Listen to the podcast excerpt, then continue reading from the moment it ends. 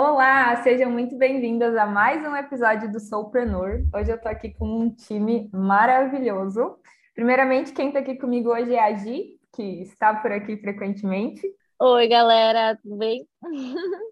e junto com a gente, a gente tem a Sinira Helena, astróloga e especialista em astrologia para empreendedoras, para negócios, e a Ana March, da Academia Galáctica, que está aqui para dar sua contribuição com o desenho humano. É a primeira pessoa que eu encontrei nessa internet aqui falando sobre desenho humano em português. Encontrei os vídeos dela no YouTube e hoje ela é minha professora.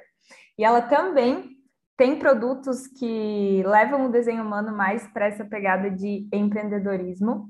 E é por isso que eu reuni todas essas mulheres maravilhosas aqui hoje para a gente bater um papo sobre essas ferramentas que me auxiliaram e podem auxiliar você também a trazer mais das suas habilidades, trazer mais do seu jeito, trazer mais da tua autenticidade e trazer mais da sua energia para o seu negócio, para que as coisas fluam da melhor forma possível. Meninas, fiquem à vontade para se apresentar, para mais pessoas conhecerem vocês. Vou começar então. Prazer, eu sou a Ana da Academia Galáctica e eu sou especialista em desenho humano e eu gosto muito de trabalhar com essa ferramenta aplicada na prática, porque ela já é uma ferramenta extremamente prática, né?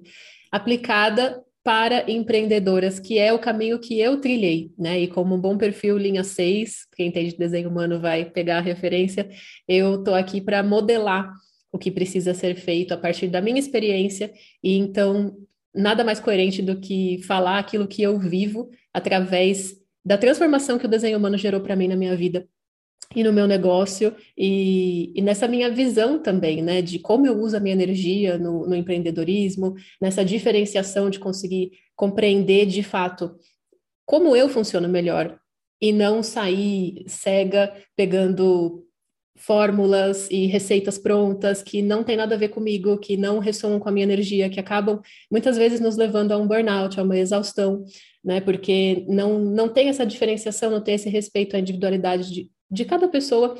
Então, com esse conhecimento do desenho humano, eu consegui me expor ao conhecimento dos negócios digitais com um filtro muito importante, que é o filtro de quem eu sou e da minha verdade. Né? E a partir daí a gente consegue construir com muito mais sustentabilidade e é um prazer estar aqui com vocês hoje. Oiê, eu sou a Sinira Helena e eu sou astróloga, estrategista de negócios autênticos e criativos e foquei todo o meu trabalho de astrologia para astrologia para empre empreendedoras e negócios. É, além da astrologia, então, da onde é que veio tudo isso? Eu sou formada em administração de empresas e trabalhei por anos no mercado financeiro, na CLT tradicional e sempre fui uma inconformada de pensar que tentavam nos colocar em caixas o tempo todo e fazer a gente seguir padrões que fugiam muitas vezes da nossa essência. E por serem conformadas sim e viver experiências pessoais muito desafiadoras de doença, burnout, tudo que vocês imaginam, eu fui buscar ajuda em ferramentas, né, terapêuticas de autoconhecimento e foi com a astrologia que eu me apaixonei completamente e encontrei muitas respostas para minha vida, tanto pessoal quanto profissional. E ao longo da minha jornada, né, cada vez mais mulheres chegando, né, com esse perfil criativas, multipotenciais, inconformadas e acima de tudo autênticas. Então, para mim, minha maior missão é ajudar essas mulheres a enxergarem o que elas têm de único e levar isso para o mundo, por meio dos negócios delas e transformar a sociedade. Então, para mim, a astrologia é, foi esse chamado de conseguir é, realizar esses sonhos de mulheres empreendedoras. Ai, maravilhosas. É um prazer ter vocês aqui. E para começar o papo hoje, é, eu queria saber um pouco mais, assim, contou um pouco da história, é, da sua história já, né? E eu queria entender como que vocês, como que vocês foram afunilando, sabe? Como que aconteceu essa, essa transição, igual você falou, do mercado financeiro para o empreendedorismo e da astrologia? Eu sei que você atendeu é, com com leitura de mapa por bastante tempo, né? E agora recentemente, inclusive, participei dessa sua transição, né? A Ana também, quando eu cheguei no perfil dela, é, era você fazia leituras, você faz ainda, né? Leitura mais geral, mas agora eu, eu vejo que você está afunilando, não faz mais? Então, não, olha só. E eu queria saber justamente como que isso aconteceu, como que foi essa transição É, foi uma coisa natural? Enfim, como que, como, como que a vida trouxe vocês até aqui nesse tema especificamente?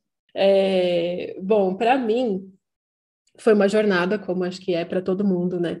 Eu sempre gostei de autoconhecimento, eu tinha é, intenção de fazer psicologia como faculdade, mas acabei enveredando para o caminho do direito por insegurança e pressões familiares e pelo fato de que eu sempre gostei de escrever e de me comunicar né? E, e sempre gost... e sempre tive muito forte também esse valor da justiça, né? Sempre foi uma coisa forte. Eu falei, bom, né? Vamos pensar na, na tríade aqui do que seria aceito no momento de faculdade pelos meus pais. Engenharia não vai rolar, é, medicina. Ah, não tô afim de fazer esse comprometimento, até gosto, mas não, porque daí eu queria fazer o quê? Psiquiatria, né?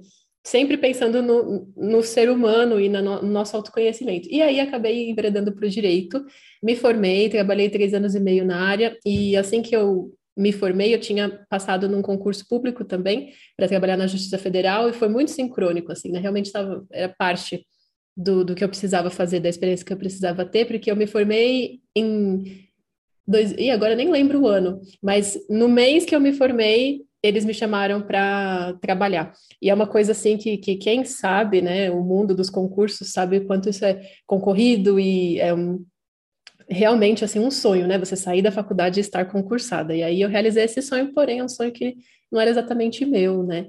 É, eu estava pegando esse sonho emprestado.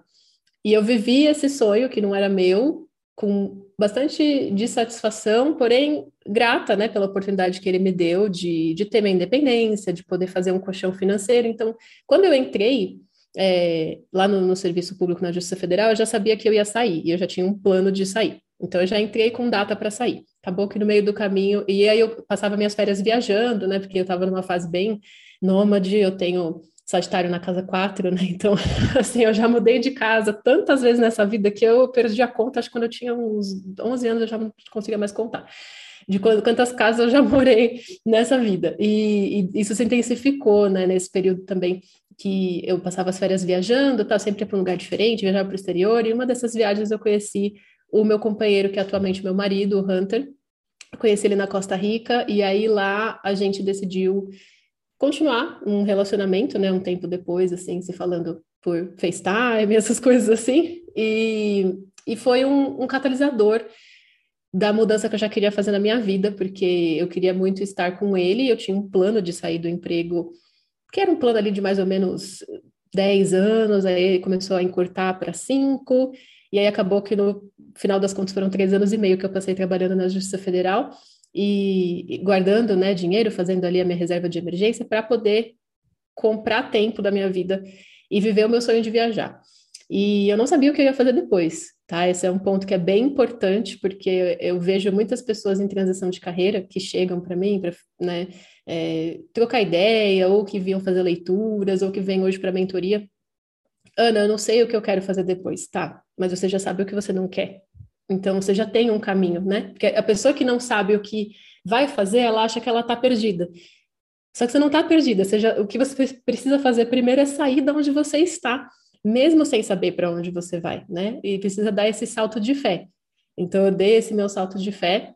Claro que ele foi um salto planejado, né? Não estou falando façam loucuras, mas é, se a gente esperar a certeza, muitas vezes ela não chega, né? E aí acaba como muitos dos meus colegas, quando eu falava na época, né? Ah, eu vou sair, eu tenho plano de sair, eles falavam, ah, eu também queria sair quando eu entrei. Hoje eu estou aqui há 15 anos.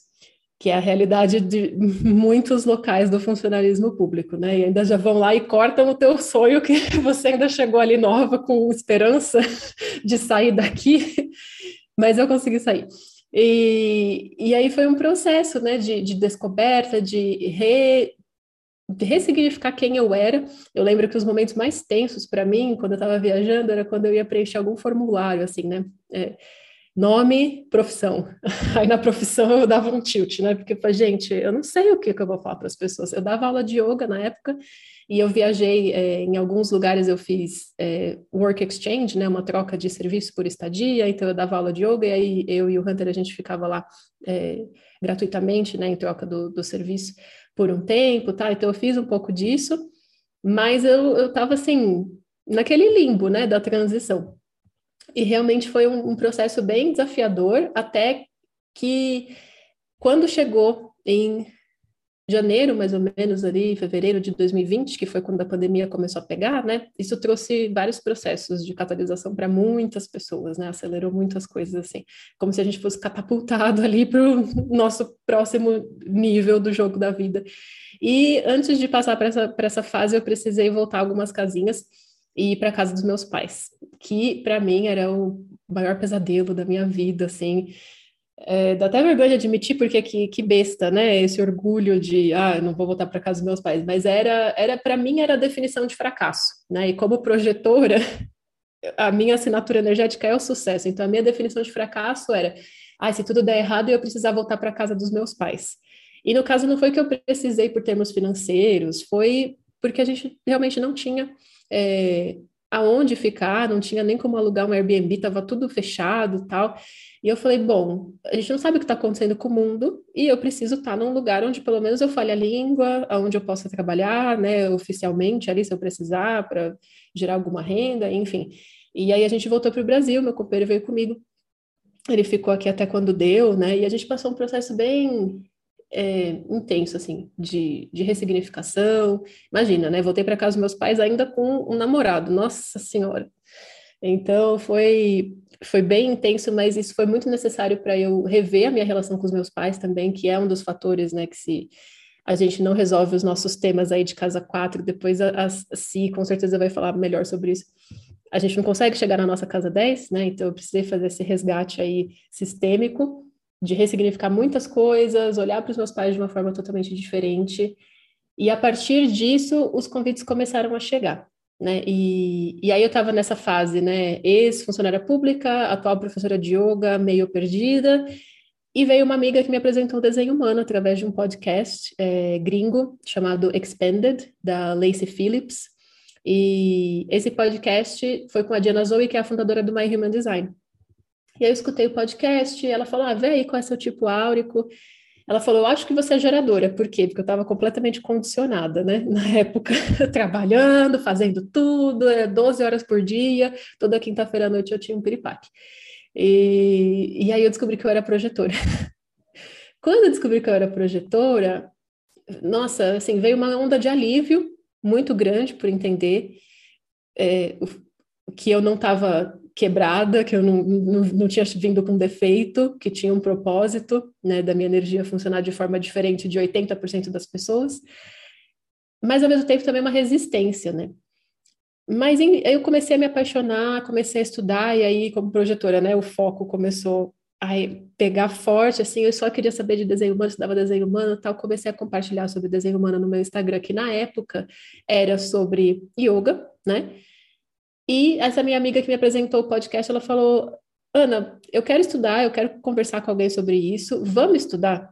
O convite com um lacinho em cima, né? Convite de projetora literalmente convidada para estudar sobre o tema. Acabou que essa minha amiga nem continuou é, se aprofundando nos estudos e eu segui. E conforme eu comecei a compartilhar as pessoas começaram a querer saber mais sobre yoga do que, aliás, mais sobre desenho humano do que sobre o yoga, que era o tema central, assim, do meu Instagram, né? Então começou a despertar uma curiosidade, os convites começaram a chegar, e aí eu fiz a leitura da Rafa, que é a minha parceira lá na academia, que é astróloga da academia, e com quem eu trabalho até hoje. Fiz a leitura dela porque eu falei, amiga, isso aqui tá batendo muito para mim, mas eu preciso de alguém que me dê um feedback que não é, não sou só eu, né? Eu não tô louca, é uma coisa tão é, não é como a astrologia que várias pessoas já se identificam, que é uma coisa que está validada há milênios, né? É uma ciência muito antiga, o desenho humano é muito novo, a gente está construindo isso agora, mas eu precisava muito desse feedback de uma outra pessoa, né? Eu via aquilo em mim, eu via nas pessoas da minha família, e quando eu fiz a leitura para ela foi o momento que abriram todas as portas, assim. E aí começaram a chegar os convites, eu nem tinha anunciado que minha agenda estava aberta, era gente no DM pedindo leitura e tal, e a loucura, né? acontecendo, e aí pouco tempo depois, assim, já estavam me pedindo para ensinar. E como boa projetora, né, o que eu mais amo na vida é ensinar. E aí depois de mais ou menos dois anos, foi quando eu me senti pronta para começar a trazer esse conhecimento na academia, com o curso de formação, né, começar a trazer isso de uma estrutura mais de ensino. E nesse tempo todo existia um padrão, que era o padrão das pessoas que chegavam até mim, que eram mulheres, buscando clareza na profissão. E eu demorei muito para ver esse padrão. Como projetor, até me envergonho de assumir isso, que a gente olha muito mais para o outro do que para nós, né? Foi numa mentoria que a, a mentora me perguntou, né? As pessoas vêm para você mais por relacionamento ou mais por carreira? E eu falei, gente, eu lembro de uma pessoa que veio por causa de relacionamento. De todas as centenas que eu nem sei quantas eu já atendi na minha vida. E eu falei, ah, acho que tem um padrão, né? Temos um padrão aí muito óbvio que eu demorei meses para perceber. E aí, quando eu fui ver meu mapa astral de novo, né? É sempre bom a gente olhar as. Tinha um belo sol na casa 10 ali. Eu falei, bom, acho que isso aqui não está acontecendo por acaso, né? Era uma coisa que eu já deveria ter aberto os meus olhos há muito tempo. É, e aí eu fui refinando a mensagem para acolher aquelas pessoas que já estavam energeticamente sendo atraídas por aquilo que eu tinha para oferecer, pela minha história, pelo meu mapa astral, né? Então eu não nichava a minha comunicação para isso, mas era isso já o que estava acontecendo. Grande parte da minha audiência são mulheres empreendedoras autônomas ou que querem empreender, né? E são pessoas buscando essa realização no âmbito profissional. E aí, quando eu vi que tudo fazia sentido dentro do meu desenho humano, dentro do meu mapa astral, eu falei, bom, vamos nichar mais, né? Vamos afunilar mais, entender aonde está sendo o movimento mais forte agora e seguir esse fluxo. E aí, claro que os desafios, né, gente, olha, no momento que eu decidi comigo mesma, vou fechar a minha agenda.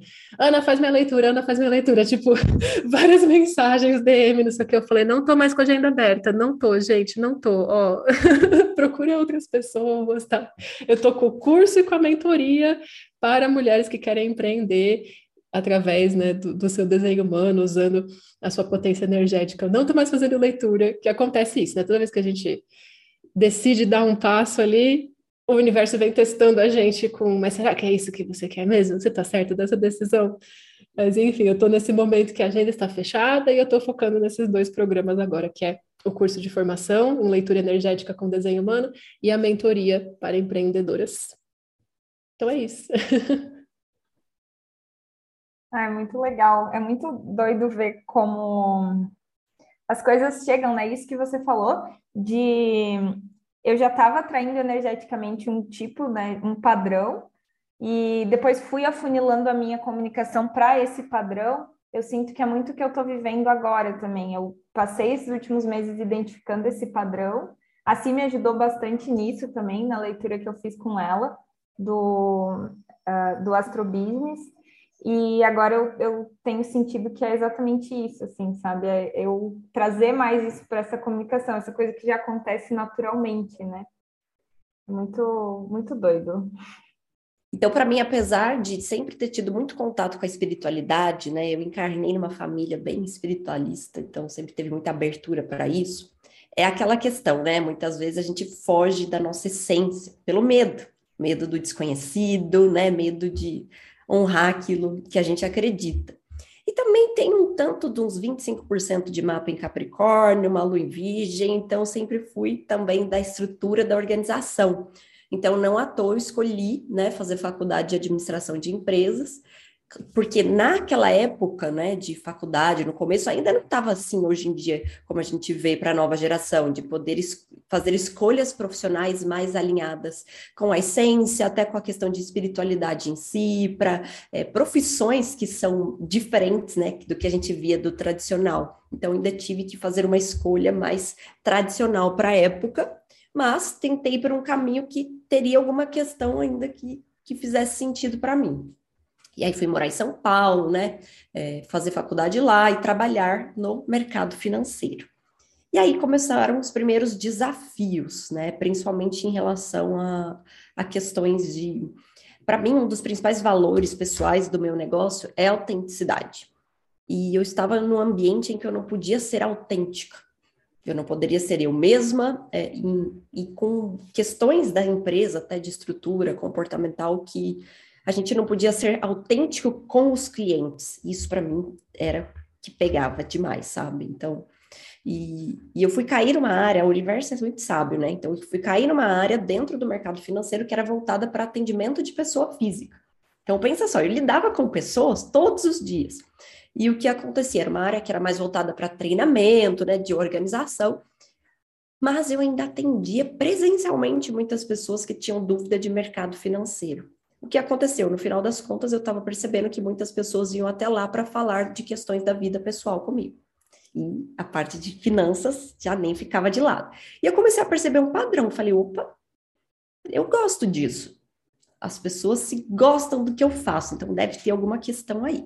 Mas ainda era muito desafiador o ambiente.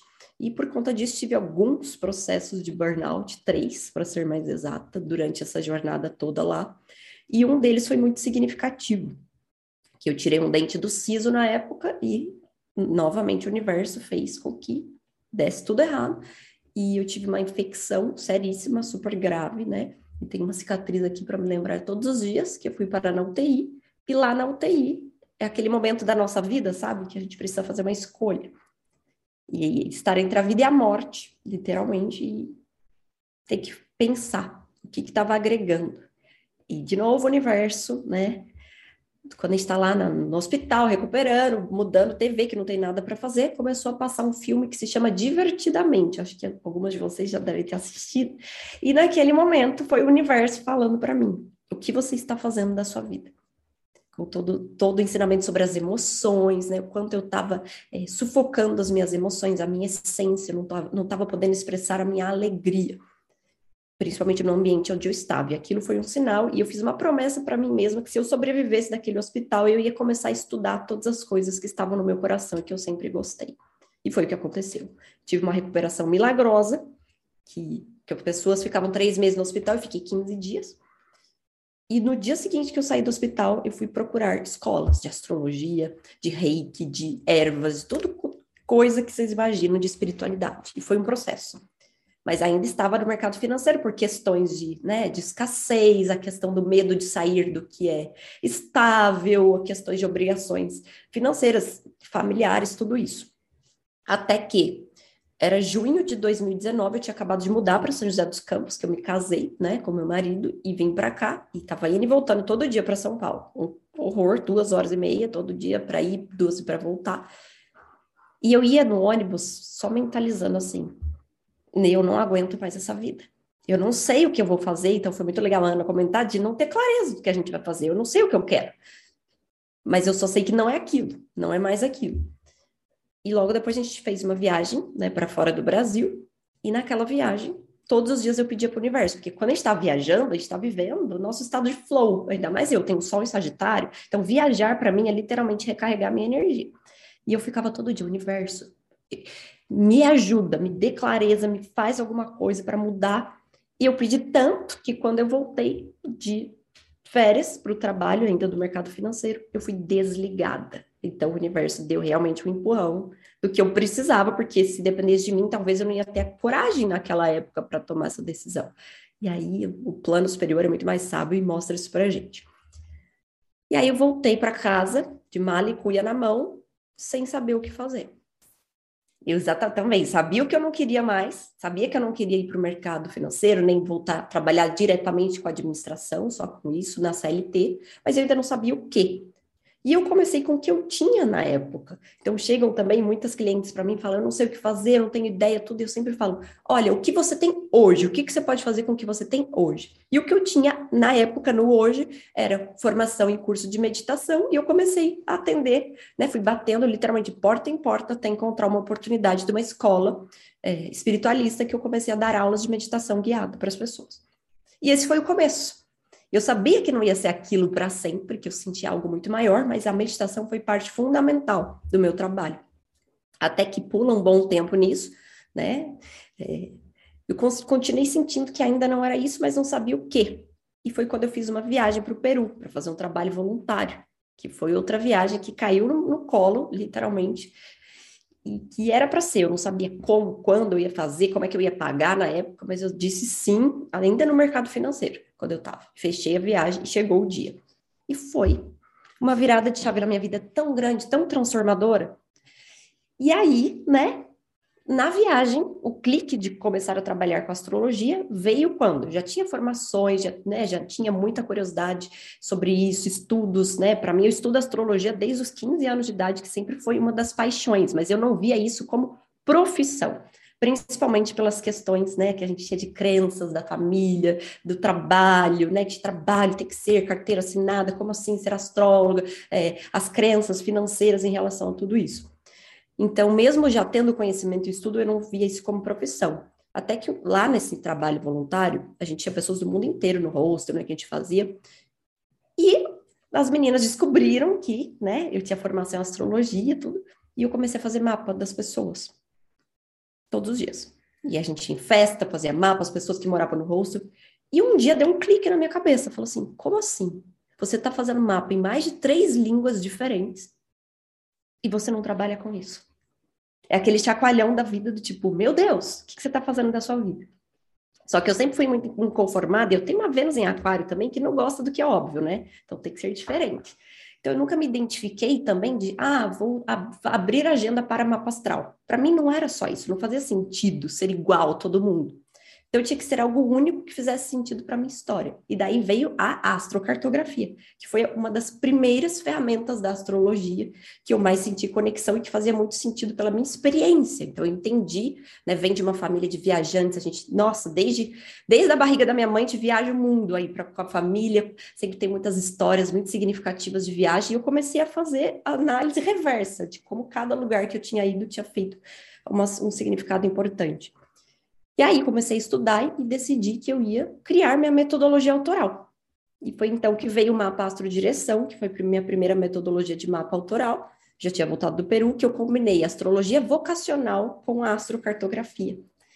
Por quê? Porque para mim foi o que fez sentido para minha vida, ter clareza de quem eu era e os lugares onde estava, como é que isso tudo tinha influência.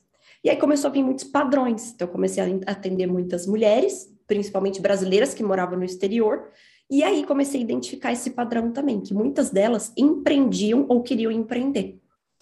E aí aquilo ficou na minha cabeça. Então foi, fiquei um ano e meio praticamente só lendo mapa direção, né? Porque acredito muito é, da gente validar uma metodologia assim a longo prazo antes de fazer mudanças. Então a gente ter realmente uma estrutura, um tempo, né? É, e depois de mais de 800 mapas aí, muitas leituras, aulas infinitas, mentorias, começou a vir esse bichinho aí do querer mudar e querer agregar outras coisas. Até porque, para mim, quando eu trabalhava no mercado financeiro, com, com a parte né, administrativa, sempre fez muito sentido para mim, mas não era só isso.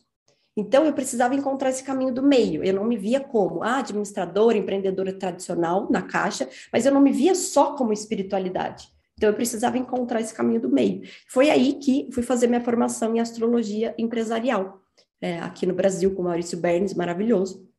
E foi uma virada de chave. Por quê? Porque quando eu entrei nessa formação, eu entendi o porquê que eu tinha trilhado todo o meu caminho, né, na administração, no mercado financeiro, que foi a maioria, hoje temos só 18 pessoas formadas nisso no Brasil, e inclusive na minha turma, muitas pessoas que estavam lá tinham muita dificuldade de entender os aspectos de administração do negócio, porque não é astrologia, não é um curso tradicional.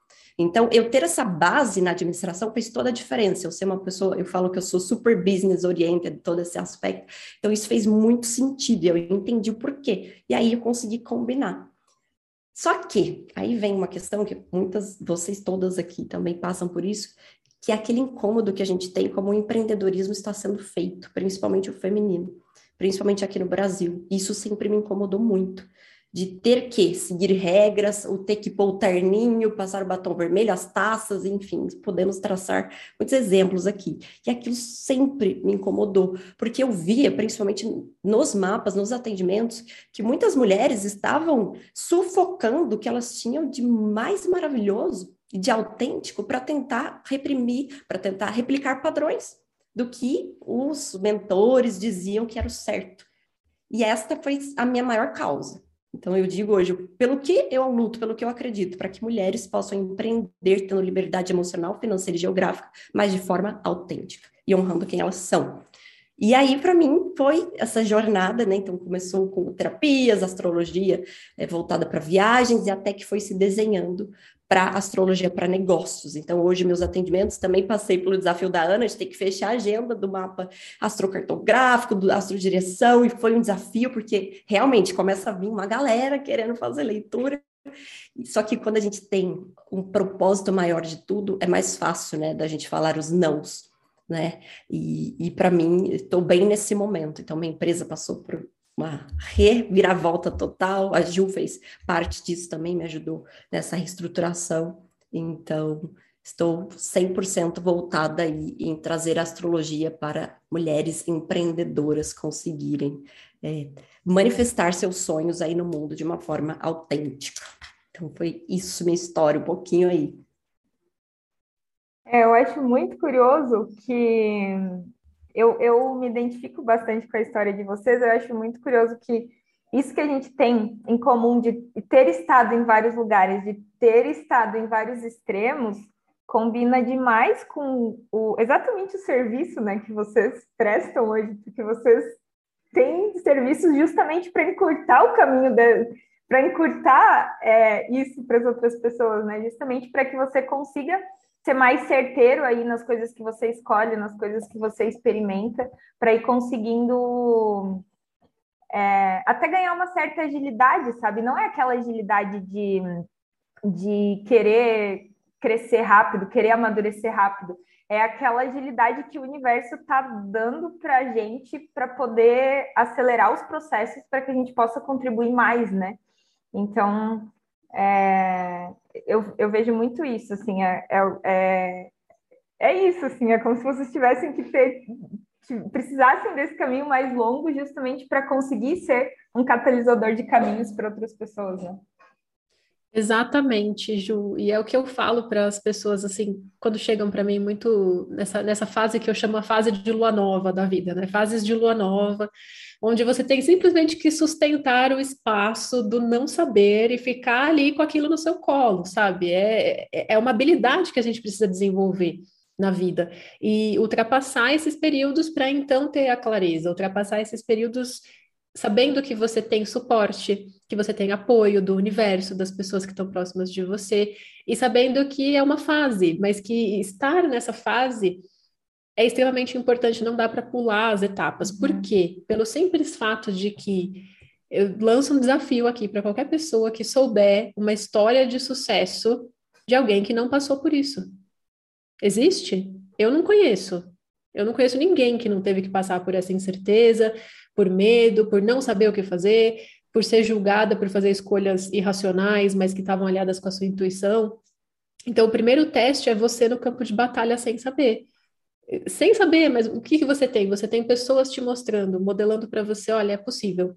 Ela já fez, a Ana já fez, a Cis já fez, a Ju já fez. E quanto mais próximo de você essas pessoas estiverem, né? Porque a gente vai olhar assim, ah, é a Oprah. Não, calma, né? Se eu pensar na Oprah, não vai me ajudar. Vamos pensar em alguém que está aqui mais perto de mim, no planeta Terra, né?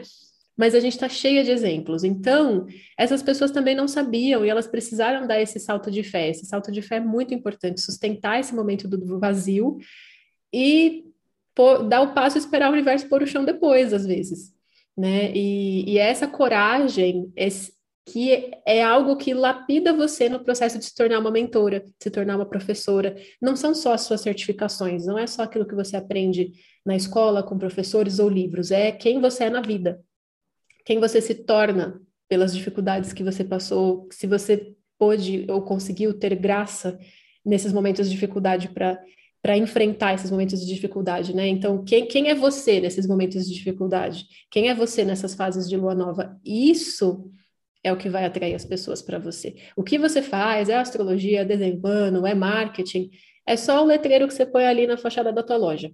Mas quem você é é o que vai atrair as experiências, as clientes, as pessoas, as alunas que você precisa e, e que precisam de você também. E não, isso é muito bacana. Eu já estava falando até no atendimento de manhã que é, quanto mais autêntica a gente for, mais a gente vai atrair aquelas clientes, alunos, pessoas que estão alinhadas ao que a gente acredita, né? Porque realmente a gente não, a gente, as pessoas não compram o que o nosso produto, o nosso serviço em si, as pessoas compram a nossa história, quem a gente é, o que a gente passou, todas as situações, no que a gente acredita. E qual é o perigo da gente tentar se encaixar em padrões e caixinhas que a gente vê aí? Muitas mulheres que começam nessa jornada do empreendedorismo, no processo terapêutico de querer né, empreender ou, ser, ou ter algum tipo de profissão mais autônoma. A gente começa a ver muitas referências, os tem quês, de modelos que fogem completamente ao que a gente acredita é a nossa essência. E quando a gente entra nessas caixas, o que, que acontece no final das contas? A gente começa a perceber que só vai atrair pessoas que não estão vibrando no que a gente acredita. É aquele tipo de cliente que vai dar dor de cabeça, desafios, todo esse aspecto. Então, além de, né, da gente ter essa liberdade de ser quem a gente é, e isso realmente economiza até nossa energia vital, porque dá muito trabalho ser quem a gente não é. A gente também vai atrair aquelas pessoas que acreditam no que a gente acredita. E, e esse processo, né, dentro da, muitas mulheres chegam assim, nossa, mas como assim eu vou ter que começar do zero? Eu acho maravilhoso isso, porque assim, gente, ninguém começa do zero. Então, olha a história, por mais que a gente vá começar um novo negócio hoje, fazer uma transição de carreira, um novo projeto, toda a nossa bagagem, inclusive, de outras vidas, tá, gente? O Nodo Sul tá aí na astrologia para falar disso. A gente traz uma referência muito grande. A gente traz experiência, a gente traz pessoas, a gente traz situações que a gente passou que nos moldaram, né, que no, nos fizeram é, desenvolver certas habilidades. Então, ninguém começa do zero. A gente tem sempre uma história que vai chegar uma hora que a gente vai entender o porquê, o caminho que a gente passou, por que, que a gente passou por aquilo. Para hoje ter tal comportamento, tal habilidade desenvolvida em algum aspecto. Então, tudo tem um propósito. Por mais que a gente não tenha clareza disso, ninguém está onde está à toa. Mas a gente escolhe ficar ou sair. Então, essa é uma escolha só nossa. Por mais que a gente esteja, esteja num lugar que precisa estar, a escolha de permanecer ali ou dar um novo passo é só nossa. Então, isso é bem, bem importante também. É, Ana, tem uma pergunta para ti. É, eu sei que você conhece, enfim, você é especialista de desenho humano, mas você também conhece bastante de astrologia. Eu queria saber de você é, quais são as principais diferenças que você vê durante, é, em cada ferramenta. Assim, o, quando, o que, que você busca na astrologia e o que, que você busca no desenho humano e como que elas se complementam? Ah, essa é uma pergunta muito legal.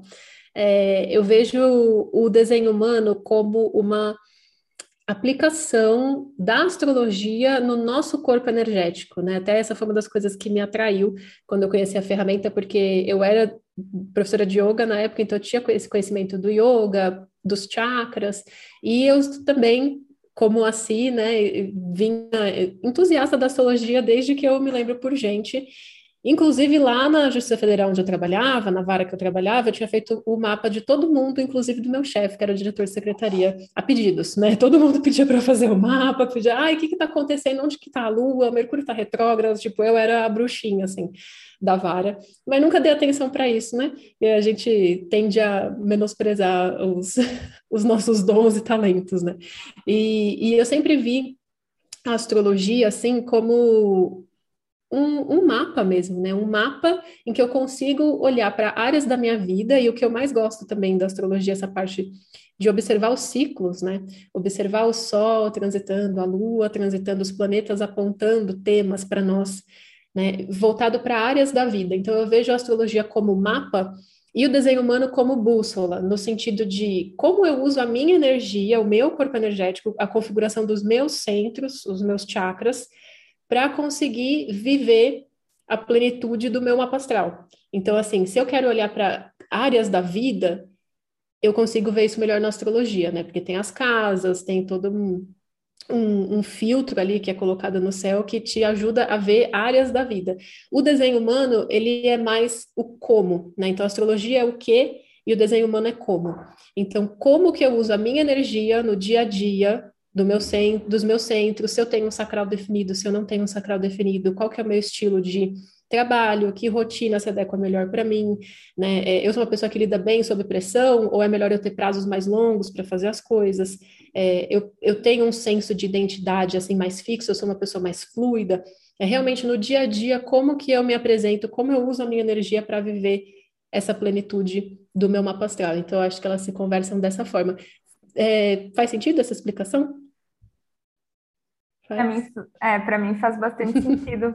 Eu, eu recentemente vivi esse processo assim investigativo, olhando para o meu mapa e olhando para o meu desenho humano, e eu sinto que, que, é, que foi bem isso, assim, na astrologia eu encontrei algumas respostas é, mais relacionadas com o que, então fui ali ver, a Si traz muito isso, né? O que, que tem na sua casa 2, que é o seu talento natural para ganhar dinheiro, o que, que ela vem trazendo esses aspectos que para mim foram muito importantes e no desenho humano eu fui encontrando como eu ia fazer isso, assim. Então, por exemplo, olhando para minha lua ali na casa 2, em Virgem, tem muito essa questão do serviço, né? Virgem é um, é um signo que traz bastante isso. Então, e eu não estava mais prestando serviço, né? Então eu já, já peguei isso e falei, não, peraí, deixa eu voltar, deixa eu entender melhor aqui, deixa eu colocar isso dessa forma, mas aí ali no meu mapa astral tá, mas como, como que eu posso fazer isso, sabe? Como que eu qual que é a forma mais alinhada para mim de prestar esse serviço? Por exemplo, eu tenho um canal ali no, no meu desenho humano, que é o 3254, eu acho. E ele fala bastante dessa questão de conseguir conseguir é, identificar os recursos, assim, sabe, distribuir os recursos e tudo mais. E aí eu, eu comecei a pensar, não, beleza, então eu vou trazer isso para o meu serviço, sabe? Eu vou ficar mais nessa posição de gerir a minha equipe. Tem outra coisa, outra coisa que antes eu estava prestando serviço so, sozinha, depois eu conheci minha sócia, mas sempre foi nós duas. Aí eu comecei a olhar para o meu desenho, comecei a ver a quantidade de canal. Uh, eu tenho pouco canal e portão individual, eu tenho muita coisa uh, tribal e coletiva, né? E eu já sentia isso, eu tenho uma linha 4 no meu perfil. Eu tenho, tipo, muitas coisas que referenciavam isso, assim, sabe? E aí eu, não, tá na hora de dar um salto de fé aqui, eu vou contratar minha equipe, eu vou usar o meu canal 3254 para distribuir melhor esses recursos, sabe? Então, foi muito um complemento, né? Austro, é, foi muito um complemento, eu fiz isso para os meus produtos também. Então, é, eu até lembro que a sessão que a gente fez, você falou do Mystic Marqueteira, né? Porque eu tenho dois portões ali que tem muito a ver. Eu tenho um portão que fala de vendas, que eu acho que até uhum. era o meu, o, meu nó, o meu nó do norte ali no, no desenho humano, e o meu sol no portão do mistério, né? Que tem muito esse é. questionamento, esse muito místico. Então, eu fui o 26 essa... e o 61, né? é, portão uh -huh. 26 e 61. E, e você tendo linha 4 no perfil, isso é muito legal também. Uma das coisas que dá para ver nitidamente é você trabalhar melhor em equipe ou sozinho. Não que assim, sozinho não é você fazendo tudo sozinho, mas é o seu processo, né, de criar, de servir, ele é mais individual, focado no um a um, ou você de repente criar um sistema e passar aquilo para uma equipe assim, mas que você não está envolvida 100% ali naquela equipe, ou você precisa daquela coisa do brainstorming, das ideias, de estar tá realmente engajada na, naquele coletivo para criar melhor, né? E você com linha 4 no perfil, a tua forma de aprender e ensinar é em grupo, né? E talvez você tivesse aí nas mentorias individuais gastando mais energia do que o normal, que em grupo você gastaria menos, né? Então, talvez a mentoria individual puxe mais energia de você, não que você não consiga fazer, tá? É bem importante uhum. a gente frisar isso. Eu consigo, mas para mim requer mais, é, requer mais energia do meu corpo fazer isso do que estar tá num grupo onde ali já tem uma dinâmica que é mais favorável e eu sinto que eu consigo fazer mais com menos esforço. É uma sensação uhum. assim de tipo, nossa, quando eu tô em grupo, ai, passa quatro horas assim, eu nem vejo, ainda mais como geradora, né? E a gente tá aqui conversando, tal, não sei o quê, e, e flui, né? E tem mais ideias e tal. O que para uma outra pessoa poderia ser exaustivo, mas para você funciona, né? Então, isso que é interessante da gente entender e testar, porque afinal de contas, o desenho humano é um experimento, né? Eu gosto sempre de frisar isso. Então, a gente vai descobrindo elementos do nosso corpo energético e vai testando, vai alinhando, principalmente na nossa profissão, né? Que, que dá para fazer esse, esse vínculo, assim, em termos de como você usa a sua energia, como você formata os seus serviços, os seus produtos, a sua empresa, para que atenda à sua necessidade energética, né? Eu, como projetora, por exemplo, depois que eu é, passei a régua, assim, em não atender mais de duas pessoas por dia, atendimentos longos, assim, meu, mi, meu nível energético mudou completamente. E também compreender que eu tenho um perfil que é mais introspectivo, mais tímido, e, e eu preciso, eu falo tímido, as pessoas até risada, né? Porque eu, eu tenho eloquência, assim, de dar aula, que eu dou aula desde os 15 anos, mas foi uma coisa construída. Eu não conseguia nem perguntar preço em loja quando eu era criança, morria de vergonha. É, mas eu gosto muito de ensinar, né? Então eu tive que superar essa, essa vergonha. E, e uma coisa que eu fiz assim que mudou completamente também a minha energia. Opa, nossa, fez um barulhão aqui. Caiu alguma coisa.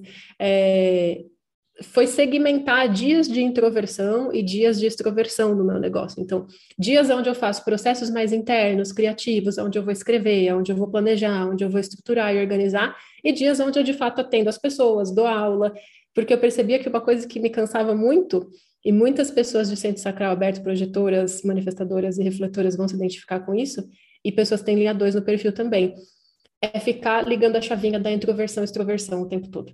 Aí agora eu estou gravando story, agora eu vou escrever, agora eu vou dar uma aula e agora eu vou fazer não sei o quê. E essa mudança constante funciona bem, por exemplo, para geradoras manifestantes. Mas para muitas pessoas isso não funciona. tá? Para mim não funciona. Então você pode testar isso, né? E testando o teu desenho vai te dando elementos do que você pode testar e ver o que, que funciona melhor para você. É bem legal. Eu gostei de ouvir o, o seu experimento, Ju. É... Dessa parte de produtividade, né, em si, e de organização. É, com a Lu em Virgem, eu sempre fui a louca dos planners, das listas do planejamento. A Ju também tem aí, sabe bem como é. Então, só que o que, que sempre me incomodou? É, de perceber que muitas vezes a gente estava jogada na BR no final do dia sem a menor energia e frustrada por não ter conseguido dar check nas coisas e que nem todo dia a gente ia ter uma energia igual. Então isso começou a me incomodar e, né, como Virgem Forte também fui buscar, né, no quê? Nos estudos, uma explicação. Então, livro, curso, tudo que vocês imaginam de, de produtividade e organização eu fiz. Até que a virada de chave de que, gente, se somos pessoas únicas, Cada uma tem um mapa específico, uma energia. Como é que a gente vai querer se enquadrar em sistemas de organização padronizados? A começar que somos mulheres, né? Somos cíclicas, já, já é um, um diferente aí da energia do masculino, da energia mais linear, da energia yang. Então, esse já foi a primeira questão. E aí, quando eu descobri que pela astrologia eu também conseguiria compreender a minha forma de produtividade, de organização, de como o meu trabalho flui, aí foi total uma virada de chave. E aí, daí que veio, né? minha, minha mentoria do planejamento Lunage é ensinar produtividade e organização para mulheres que têm esse desafio, né? De seguir todo dia igual as questões, que tem uma energia única, diferente, por meio do quê? Da astrologia e dos ciclos. Então, depois de ter feito, nossa, foi muito maravilhoso. Foram duas turmas super maravilhosas. Aí eu encerrei esse ciclo, mas aí veio depois um chamado. O universo começa a cutucar a gente, fala: não, você não vai parar com isso, não, você vai fazer de uma outra forma. E aí veio de novo no formato do criativo organizado. Então, eu ensino produtividade e organização para criativas que muitas vezes são multipotenciais e não conseguem cumprir é, padrões, esquemas de produtividade e organização que a gente vê por aí, mas por meio do mapa astral. E achei muito legal que vocês estavam falando até da diferença do mapa do desenho humano, e assim, uma das coisas que mais me incomodaram no começo na astrologia, gente, né, antes de ir para a ação, eu fiz meu mapa com mais de, nossa, mais de 17 astrólogos diferentes para entender os processos de cada um. Eu gosto de, de, ver formas de trabalho diferentes além dos cursos. E sempre ficava uma coisa que me incomodava muito, que era o e agora? Eu sei de tudo isso, mas o que, que eu faço com essa informação? E aí eu olhei para mim e falei, tá, eu sou uma criativa, mas eu sou uma criativa executora. Então eu não vou ficar só nas ideias, no que. Eu quero saber o que, que eu vou fazer com essa informação. E aí, por isso que as minhas mentorias também voltadas para negócios vieram muito com, com esse propósito, de pegar tudo que elas têm no mapa, todo o quê, e colocar, e como que elas vão colocar em ação. Então, falei, tá, se no mapa astral a gente não consegue ver tudo isso em ação, tá, vou trazer isso para mentoria. Então, por meio do mapa delas, vamos colocar tudo isso em ação, porque era uma coisa que me incomodava muito, que eu sempre fui, até de aprender astrologia mesmo, quando às vezes a pessoa tinha uma linguagem um pouco mais né, sutil, mais lúdica, aquilo, gente, minha cabeça de terra no mapa, era desafiador entender. Então, eu queria processos, explicação, organização, algo que eu pudesse colocar em prática. Então, nossa, viver esse desafio pessoal e por isso que é muito bacana, né? A gente entender o que a gente tem de diferente e como que a gente consegue ressignificar as coisas e aplicar para que faça sentido para a gente e para outras pessoas que também têm essa questão. Então, vivi esse desafio até ressignificar aí no trabalho também. Posso fazer uma pergunta para si? Claro. Sim, uma pergunta provocativa, tá? Que é uma experiência que eu já passei muitas vezes inclusive, foi um dos motivos latentes aí de porque eu fechei recentemente a minha agenda para leituras, que é, você já teve a sensação de ter feito uma leitura de mapa astral para alguém e que aquilo foi uma grande perda de tempo? Sua e da pessoa, porque a pessoa simplesmente não vai aplicar? Você sentiu na hora ali que a coisa não, não chegou naquele momento? Assim, talvez depois ela fosse, né, ali, mas assim, naquela hora, aquela informação a pessoa não estava pronta para acessar. E entrou por um ouvido saiu pelo outro, sabe? Ou fica ali só no mental, só naquela obesidade de informações, né? Ah, vou fazer uma outra leitura. Ah, não, mas eu preciso é, entender isso aqui melhor. Ah, mas me explica isso aqui direito. E você já vê que você, cara, você tem todas as informações. Você precisa ir lá e fazer. Já aconteceu com você isso, essa, essa frustração, esse gosto amargo aí de. Né? No começo, tinham questões assim. Só que eu percebi que não era nem só com astrologia. Então, pessoas que estão nesse momento de busca e que fazem todos os tipos de terapias possíveis e imaginárias para buscar clareza. E eu já fui essa pessoa, tá, gente? Estou falando aqui como papel de já ter sido essa pessoa na vida.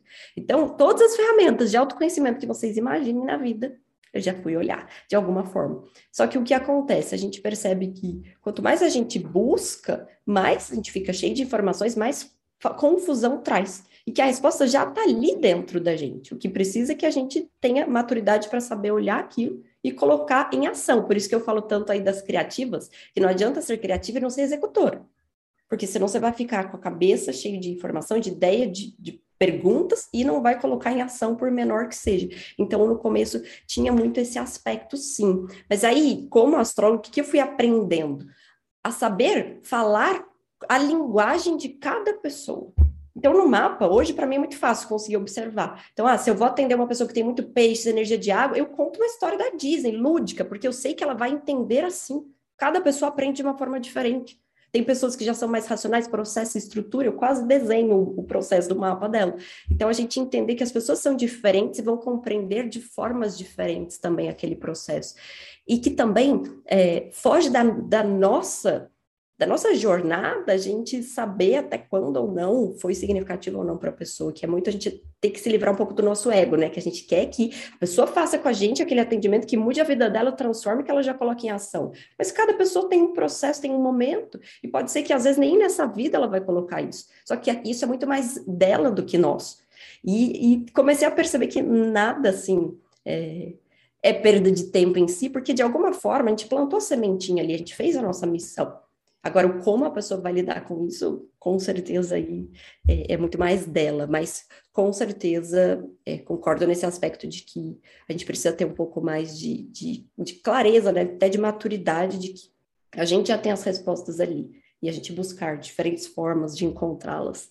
Até pelas ferramentas, né? Então, o próprio desenho humano, astrologia, tarô, gente, tudo vai trazer a mesma resposta. Se fosse diferente, não ia fazer sentido. É de formas diferentes que essas respostas vão vir. Mas imagina só, se para cada, para cada ferramenta falasse uma coisa para pessoa completamente diferente. Então, é o quanto a gente se identifica com a ferramenta e quanto a gente consegue aplicar. Então, vejo muito por esse lado também. É, e é muito legal você ter esse mapa, né? Seja o mapa astral ou seja o desenho humano, de uma pessoa que está ali na sua frente e já conseguir passar a informação de um jeito personalizado, né? Essa é uma das coisas que até no, no curso de formação eu falo, como estruturar uma leitura para cada um dos tipos áuricos, né? E além do tipo áurico tem, assim como a gente não é só o nosso signo, né? Tem várias coisas que envolvem aí. E de fato o que você falou é muito verdade, assim, eu tinha muito essa no começo assim foi muito mais desafiador isso para mim, essa questão do apego ao resultado, né? De que eu queria muito que aquilo fosse eficiente para a pessoa naquele momento e às vezes eu sentia que a pessoa estava ainda nesse ciclo de obesidade mental e buscas infinitas, e eu ficava tipo, nossa, né? Porque para mim o desenho humano foi uma virada de chave, mas de repente aquela pessoa vai estar virada de chave com outra linguagem ou em outro momento, e eu tinha muito essa frustração, sabe? Esse, é, em termos projetores, seria uma, uma, amargura que ficava comigo ali de falar: meu, eu dei o meu melhor aqui, sabe? Tipo, eu tenho de mais precioso para essa pessoa. Uma hora do meu tempo de vida que não volta mais. e não, sabe, poxa vida, não sei se não sei se era o que ela precisava naquele momento. E muitas vezes também o mais interessante que acontecia era era uma frase só da uma hora de leitura, aí a pessoa voltava três meses depois falava, Ana, aquilo que você falou para mim, uma frase, que eu, eu, dava gravações, assim, né?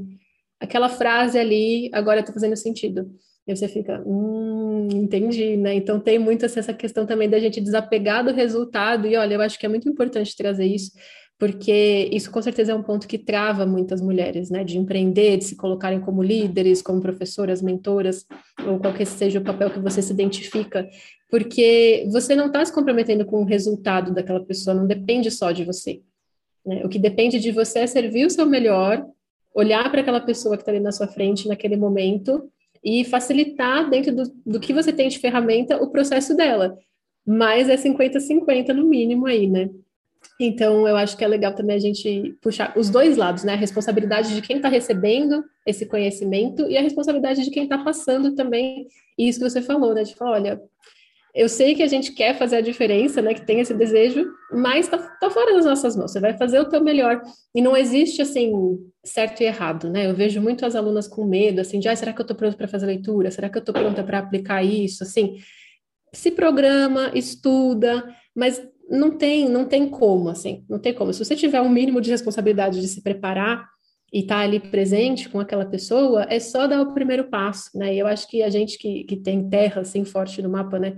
Essa espiritualidade, mas tem que ser na prática também, né? Eu também tenho ascendente em virgem, então essa parte, assim, de não ver o resultado prático era uma coisa que me causava bastante frustração, assim, mas hoje eu vejo que, não, se isso não é uma coisa que me, me traz o máximo de satisfação ou, ou, que eu não me sinto 100% bem sucedida fazendo, como que eu posso reformatar o meu serviço para conseguir trazer isso mais para a prática, para auxiliar a pessoa a dar esse salto, né, a fazer esse link do que ela está aprendendo com ações no dia a dia dela.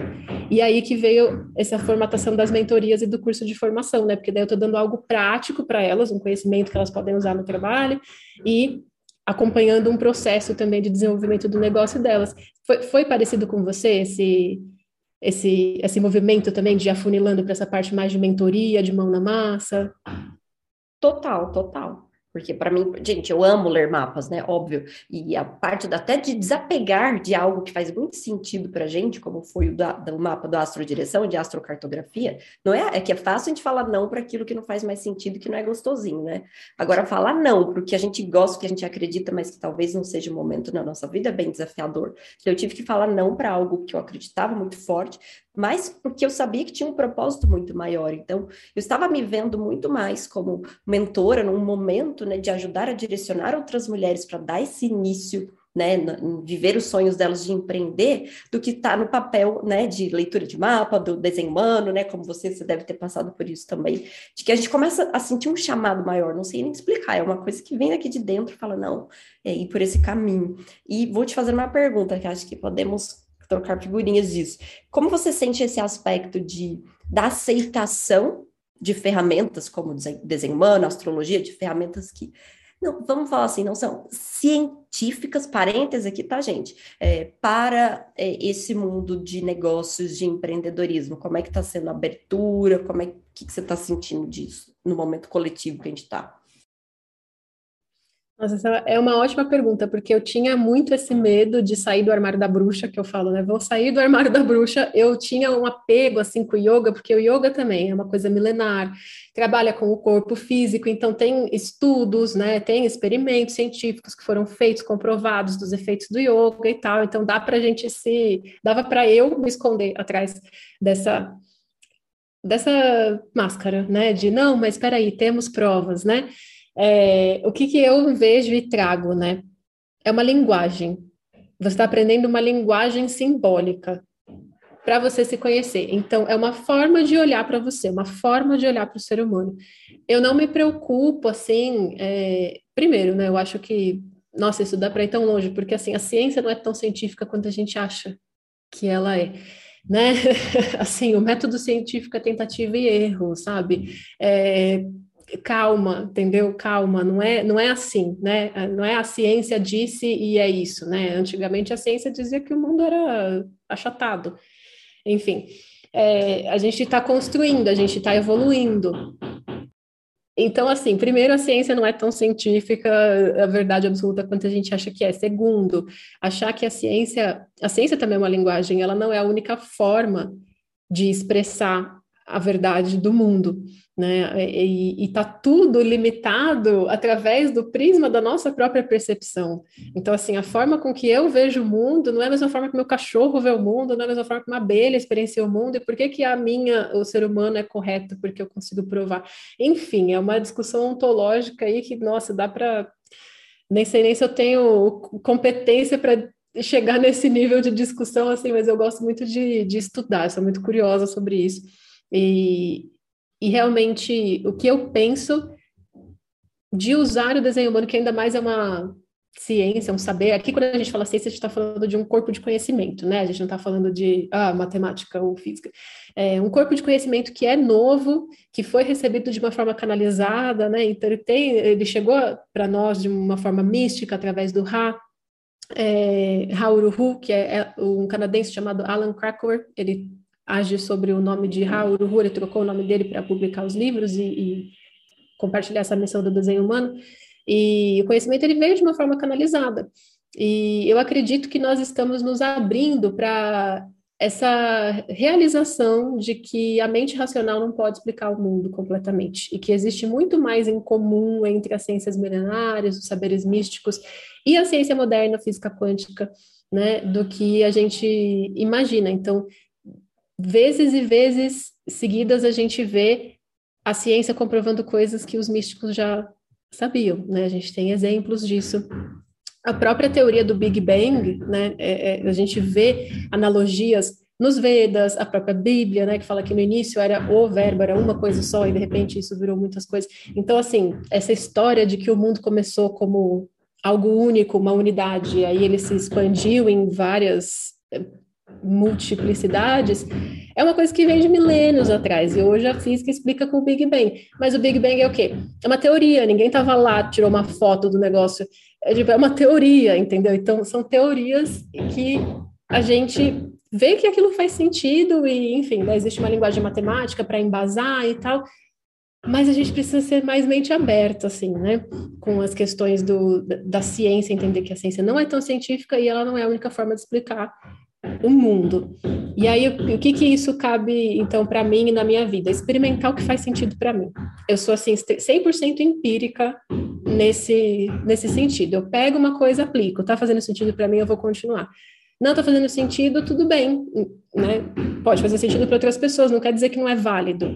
Só não é para eu usar nesse momento. Então, eu parto muito desse princípio de testa na sua vida, sabe? Não, não, não se preocupe se isso foi provado ou não. Apenas teste na sua vida, vê o que, que funciona, encare isso como uma linguagem, uma forma de se conhecer e aí colhe os benefícios disso. Né? A única coisa que vai acontecer se você não acreditar, entre aspas, em astrologia, é que você não vai conseguir colher os benefícios que ela pode te oferecer. Né? É, é isso. e você? Vou devolver agora a pergunta. Acredito que a gente está num momento, cada vez mais, das pessoas buscando novas soluções para velhos problemas que não conseguiram ser resolvidos, né? Ou eram resolvidos de formas que não faziam tanto sentido assim. Então, foi até inclusive uma escolha de posicionamento é, estratégica aí, né, que a gente tem que fazer, porque no começo é aquilo, vem, ai, mas você tem que falar o que é astrologia, o que não é tudo. E eu nunca fui tão aberta para isso, no sentido de querer é, catequizar as pessoas que não tinham abertura para astrologia, para espiritualidade, ficar provando para elas que é bom. Então foi uma escolha estratégica também que eu falei, não, eu quero falar com pessoas que podem não conhecer a fundo, não, que esse é até o meu papel, mas que têm abertura para.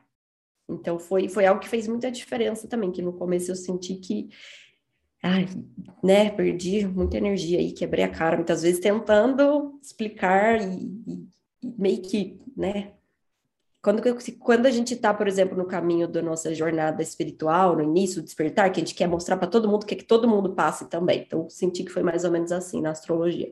Até eu senti que não. Tá, tudo bem, é algo que a pessoa já tem que ter uma abertura, um interesse, uma curiosidade mínima que seja. E aí, a partir disso, senti que foi vindo cada vez pessoas mais alinhadas com isso. Mas que o mundo está clamando novas soluções para problemas que já estão aí há milhares de anos e que a gente não conseguiu resolver com a ciência até então. Por que não testar outras formas, né, da gente conseguir olhar para isso e que façam mais sentido para a nossa essência? Eu acredito que a própria, as nossas próprias curas, né, nossa própria realidade agora permite esse, essa comprovação, né? Então, a nossa vida atualmente é um reflexo de tudo aquilo que a gente já fez e já estudou. Então, se hoje eu vivo em paz ou estou realizando as coisas, é porque as, todas as ferramentas que eu usei, de alguma forma, funcionam, né? Então, acho que já é uma comprovação essa, essa experimentação. Eu estava com uma pergunta aqui, estou com uma pergunta para vocês, porque assim, eu conheço as ferramentas de uma, as duas, né? A astrologia e o Human Design, o desenho humano, de uma forma mais superficial, assim. Então, eu sei que eu sou projetora, eu sei que. O que mais que eu sei? Eu sei que eu sou projetora, acho que é isso. Eu esqueço qual é a, a minha linha. Ajuda a lembrar a minha linha. Eu... É igual a minha, é 2-4. 2-4. É isso que eu sei. Olha Mas a, e na astrologia também, são, eu sei meu signo, Sagitário, meu ascendente é touro, e é isso. Aí eu queria saber de vocês, para muitas pessoas que estão nesse mesmo lugar que eu, assim, tipo, que conhecem um pouco, estão começando a olhar para essas ferramentas, quais aspectos vocês acham que são essenciais para a pessoa, tipo, olhar, conhecer de primeira, assim, só para ela acessar mais ali aquele, esse movimento, essa conexão com a ferramenta? O que, que vocês têm a dizer? Do desenho humano é o seu tipo áureo e autoridade, que você já sabe. Projetor esplênico, é isso. Tudo volta nisso, converge nisso. E você tendo maestria sobre a estratégia do seu tipo áurico e tomando decisões a partir da sua autoridade, você já se alinha com o seu desenho, naturalmente. Você nem precisa conhecer o resto, na verdade. Da astrologia, ó, vou trazer um foco mais voltado para a astrologia vocacional, né? Que estamos falando aqui de empreendedorismo. Claro, você conhecer a sua tríade básica, né, Sol, Lua e Ascendente, mas dar uma olhada nas casas da tríade do propósito, que são as casas 2, 6 e 10. Cada uma delas tem um aspecto importante. E vou adicionar aí de bônus, dar uma olhada nos elementos que você tem no seu mapa, quais você tem excesso, em falta, isso também traz muita clareza. As polaridades que você tem é, natural, as que estão em excesso ou em falta também. Então, olharia para isso. Ai, que demais, gratidão. Vocês já perceberam, assim, aí nem fugindo até do tradicional do marketing, do persona, mas que tipo de mulheres vêm para vocês? Vocês já perceberam algum padrões em comum, desafios, comportamentos, assim, que eu acho que a gente tem muitas coisas aqui em comum para a gente achar um padrão em. Gente, virgem, a lua em virgem vai querer achar padrão nas coisas aqui. Então. Eu vou é, completar, que né? Acham? Que é a segunda lua em virgem do podcast falando. é, a Ana trouxe. Não, foi você que trouxe recentemente, é, é, na tua última fala, o, sobre. Eu não queria explicar o que era astrologia, porque eu queria falar com pessoas que já tinham abertura para isso. Eu noto um padrão muito forte. Eu, essa é uma das principais dores das pessoas que chegam para mim. Porque o que, que acontece no mercado hoje que eu vejo? Escala. Todo mundo falando escala, escala, escala. Quando a gente fala de escala, a gente fala de níveis de consciência que tem mais pessoas. Então, talvez tenha muito mais pessoas no mundo que não conheçam astrologia do que conhecem. E aí, quando você quer ganhar escala, talvez é importante você começar a explicar o que é astrologia. Talvez um dia para o teu negócio faça sentido isso, sim. Mas para lotar a tua agenda, porque tu é só uma pessoa, não faz sentido. Você não precisa disso. E para mim esse é um padrão que eu noto muito que chega para mim. Pessoas que estão seguindo essas questões, estão tentando ganhar escala sem antes nem praticamente ter um resultado consistente, assim, sabe? E aí elas querem falar para todo mundo, pro, querem falar para um lugar onde tem mais pessoas, mas na verdade, nesse momento, a mensagem delas é para um grupo bem mais restrito de pessoas. E aí o que eu vejo que está acontecendo hoje é que tem um monte de gente com mensagens muito, muito, muito, muito legal, e essas mensagens não estão sendo passadas porque elas estão tentando falar para outras pessoas. E aí a gente não se encontra, e aí a gente não se conversa, porque está todo mundo tentando falar com outras pessoas e não entre a gente, sabe? Isso acontece muito comigo e essa é uma das coisas que eu mais falo nas mentorias. Mas será mesmo que você tem que chegar nesse nível de. Será, será mesmo que você está precisando agora falar com essa pessoa que ainda não está nas terapias, que ainda não tem abertura para esse mundo, que ainda não quer saber sobre essas ferramentas? Será que é com essas pessoas que você tem que estar tá falando agora? Talvez seja, talvez você seja uma pessoa que tem uma mensagem nessa intersecção para fazer essa transição de consciência. Mas para mim, eu vejo que a maior parte das pessoas que chegam são pessoas que nesse momento não estão falando com todo mundo aqui, tô abrindo aspas, todo mundo que todo mundo um lugar onde tem muita gente, sabe? Então, eu acho que a gente, eu vejo isso, assim, o padrão para mim é, é essas é pessoas que falam com um grupo um pouco mais restrito de pessoas. Isso é muito interessante, que eu me identifico 100%, e desde que eu criei, assim, a academia, que eu visualizei essa empresa acontecendo tal, para mim sempre foi o objetivo de ser uma pequena gigante. Porque, gente, olha do que eu tô falando.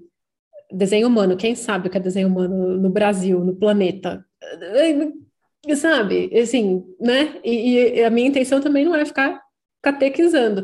Mas, e aí tem o lado bom e o lado ruim, né? O lado bom, muitas pessoas me encontram, por exemplo, no YouTube, porque descobriram sobre Human Design, foram pesquisar e me acharam, porque não tem muita gente falando sobre.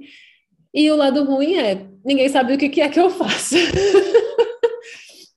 Mas para quem sabe e para quem está interessado, e aí tem algumas estratégias até que a gente pode né, pensar, por exemplo, eu puxo muito pessoal de astrologia, porque eu não consigo ver o desenho humano sem astrologia, inclusive a astrologia é uma das linguagens que compõe o desenho humano, né? A astrologia, o sistema de chakras, o I Ching e a Kabbalah, sob um ponto de vista quântico. É, então, são as linguagens principais aí do desenho humano e eu enfatizo bastante a astrologia, então eu atraio um pouco esse mercado maior da astrologia, aí as pessoas acabam descobrindo desenho humano porque elas vieram pela astrologia, né? Então tem estratégia assim que a gente pode fazer de públicos análogos, lookalike, do tipo, tá, eu, eu trabalho com uma ferramenta super desconhecida, assim, né? Que tem uma expressão mínima aqui no Brasil. Mas quem é a pessoa que eu quero atingir? O que, que ela gosta? Eu falei, bom, para mim são as, as rainhas as, da astrologia são as mulheres da astrologia. Então, elas, elas já têm a abertura, o mindset, o estilo de vida, tudo o que precisa para receber esse conhecimento do desenho humano com o mínimo possível de resistência. Não preciso explicar para elas que o que acontece no cosmos é um reflexo do que acontece na gente, tipo, eu não preciso fazer esse processo. Elas já sabem, entendeu? Então, também escalar para quê, né? Tem um livro assim, escalar nesse sentido mega, né? Para quê? Uhum. É isso, você quer mesmo isso? Você está indo só atrás de uma receita de sucesso que te venderam aí, que nem era sua, né? É. É, tem um livro muito legal que chama justamente Pequenos Gigantes, é Small Giants, eu não sei se tem versão em português desse livro, mas ele fala justamente sobre isso, sobre empresas que escolheram reduzir o crescimento para se manterem relevantes e artesanais, digamos assim, no, nos ramos delas.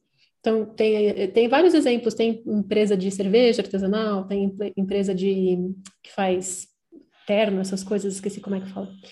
E que, assim, são produtos, serviços, muitas vezes com valor acima da média em termos de investimento, né? Porque você uhum. não está competindo ali no varejo, né, das coisas. Aqui a gente está falando de produtos, mas vale também para serviço. Você pode, inclusive, precificar num nível um pouco mai, maior os teus serviços, por ser uma coisa mais exclusiva, por ser uma coisa mais única, com uma equipe enxuta, atingindo as suas pessoas e vivendo muito bem obrigada, sabe? Tendo tempo para sua família. Porque assim, gente, muito legal ser o Jeff Bezos, mas assim, eu não quero ser o Jeff Bezos. simplesmente não quero, assim, eu tenho que ter clareza disso na minha vida, sabe? Eu não quero ter a vida dele, eu não quero ser o Elon Musk, eu não quero ser o Trump, eu não quero, não quero ter a rotina, a vida dessas pessoas, entendeu? Porque a gente precisa entender uma coisa, se eu quero chegar num objetivo que tal pessoa conseguiu ou tal, mas você está disposta a pagar o preço que essa pessoa pagou? Você está disposta a ter a vida que ela teve? Porque a única forma de você ser exatamente igual a alguém é você vivendo aquela mesma vida, né? Passando pelas mesmas dificuldades que já é por si só impossível. Mas, assim, analogamente, você está disposta a encarar desafios do tamanho que o Jeff Bezos encara? Está disposta a encarar responsabilidades do tamanho que o Jeff Bezos tem? Eu não estou, entendeu? Eu não tenho o menor desejo de ter uma empresa desse tamanho. Então, eu preciso saber o que é sucesso para mim, né, como projetora. Ou como geradora, o que é satisfação para mim? O que é que traz essa sensação de bem-estar e realização para mim, tá? E qual que é o preço que eu estou disposta a pagar para isso. Então, acho que ser mais realista, assim, né? E um pouco mais autoconsciente também, né? Tipo, escalar legal, mas até onde, para quê, por quê, o que, que isso vai me custar, se é isso que eu quero mesmo, né? Tem muitas pessoas também que eu, que eu vejo se jogando no empreendedorismo antes da hora, sabe, sem ter preparação financeira e emocional para isso, né, esperando que vai ser a mesma coisa que a CLT, e não é, é muito diferente. Você tem que mudar completamente quem você é em termos assim de mindset para lidar com uma renda que é, é variável, que flutua, um mês você ganha 20 mil, no outro você ganha 3 até você se estabilizar, sabe? Tipo, lidar com essa, essa inconstância, lidar com a incerteza, lidar com não ter férias remuneradas, sabe? Não tem, assim, um monte de coisa que é muito legal quando a gente tem quando é empregado e a gente não tem mais depois que empreende, a não ser que você planeje suas próprias férias remuneradas aí com o caixa da sua empresa, né? Então, assim, é mais responsabilidade, é mais autonomia e liberdade? Sim, é lindo, mas é mais responsabilidade também. Que daí, quando as pessoas estão vendendo o serviço, elas não falam isso, né? Elas falam assim: vamos empreender para ter liberdade geográfica e responsabilidade para caramba também. Gente, não é só liberdade, sabe? Vem na mesma dose. O tanto que você quer expandir, vem com a mesma responsabilidade para você. Então, é ter a noção, né, de quanto que é a dose perfeita ali para sua vida, do que você deseja. Nossa, sensacional, Ana. Eu usei essa frase hoje gravando o meu podcast. Eu falei, você está disposta a pagar o preço? É uma coisa que eu, eu trago muito, assim. As pessoas olham e falam, ah, é, é isso, eu quero isso, mas está disposta a fazer esse movimento? Ó, vamos, vamos fazer um disclaimer também, ó. Tudo que está sendo dito aqui, né, assim, aquela coisa da carapuça que serve, né? É a carapuça que serve. Algumas coisas vão ser para você ouvir nesse momento e outras não vão ser para você ouvir nesse é. momento. De repente, daqui uns três meses você escuta esse episódio de novo, você vai ter outros insights, né? Então, e principalmente as coisas que te incomodarem, assim, que você escuta, né? E às vezes tem coisas que a gente escuta e fala, nossa, mas que estranho, tá, por que que tá falando isso? Quando causa um pouco de desconforto, assim, senta um pouco com aquilo e, e digere né? Vê, vê o que está te incomodando naquilo, o que, que aquilo diz sobre você, né? Assim, eu gosto bastante de ter essas conversas vulneráveis e mais espontâneas, porque também trazem bastante aprendizado, sabe? A gente vive numa bolha, né? Uma bolha de pessoas que pensam igual a gente, que tem. É normal, porque a gente acaba vibracionalmente atraindo isso, né? Mas se expõe um pouquinho a pessoas que pensam diferente de você. Segue alguém ali que você não gosta muito do que a pessoa fala no Instagram e de repente vai dar uma olhada no que ela está postando. Olha, vai fazer isso quando você está bem, tá? Não é quando você está deprimida, se sentindo mal, passando por um burnout, não é esse o momento. Mas quando você está assim, ah, tô, tô legal aqui, tô... chegou numa zona de conforto, num platô. Busca um pouco também de desconforto, sabe? Porque por mais que a gente, eu pelo menos com o desenho humano, né, o que, que eu busco fazer com o meu trabalho? trazer sustentabilidade energética, mas sustentabilidade não quer dizer que é, é, fácil, não quer dizer que vai ser sempre confortável, mas é qual é o momento de eu me desafiar e qual é o momento que eu preciso me respeitar e descansar. O desenho humano, ele é, para mim, para mim e para a maior parte das pessoas que eu vejo assim, ele é, ele é justamente esse desafio, né? É o porque a gente fala no desenho humano que você olha o teu desenho justamente para se descondicionar, né? Então, é bem esse, é bem esse desafio mesmo, de você olhar para aquilo, olhar aquela energia e falar, nossa, mas essa energia é minha? Tipo, sério que eu tenho isso? Mas eu acreditei a vida inteira que eu devia começar as coisas e, ser, e ter iniciativa. E aí você começa a, a questionar e se descondicionar para encontrar o seu verdadeiro eu, né? E eu, hoje esse podcast existe, hoje eu tô aqui gravando eles, hoje eu convidei vocês, justamente porque eu fiquei muito puta quando eu abri meu desenho pela primeira vez. Eu descobri que eu era uma geradora, eu não entendia o que, que era aquilo. Eu olhava e falava, não, mas eu não sou isso, isso não faz sentido nenhum, e tem que ter alguma coisa errada. E, e eu, eu sou muito movida pelos meus incômodos, né? E o desenho humano foi justamente isso, ele veio como um incômodo gigante, e hoje eu só entendo o que eu entendo, eu só estudei tudo que eu estudei de desenho humano, porque eu fiquei puta quando eu abri pela primeira vez.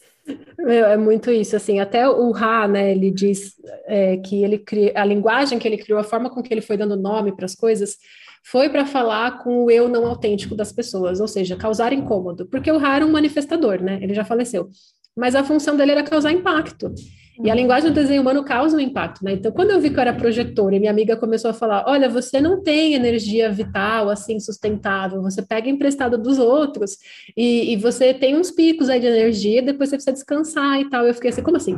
Eu sou cheia de energia. Cheia de energia porque eu tomava um balde de café por dia, que você não tem noção, que eu não sei como é que eu não infartei até hoje. Depois vocês vão lá no canal do YouTube que eu deixo a, a thumbnail ali, eu segurando a, a xícara de café, que era tamanho de um milkshake do Bob's, assim, de café. tipo, sabe? Uma coisa assim, gente, meu Deus do céu, sabe? Eu achando que aquela energia era minha. Foi parar de tomar café que eu vi que não era.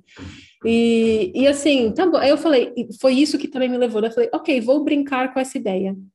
Vou começar a ser conscientemente de propósito agora projetora. Vou organizar minha agenda, eu vou reduzir os compromissos que eu tenho aqui durante o dia, vou colocar períodos de descanso.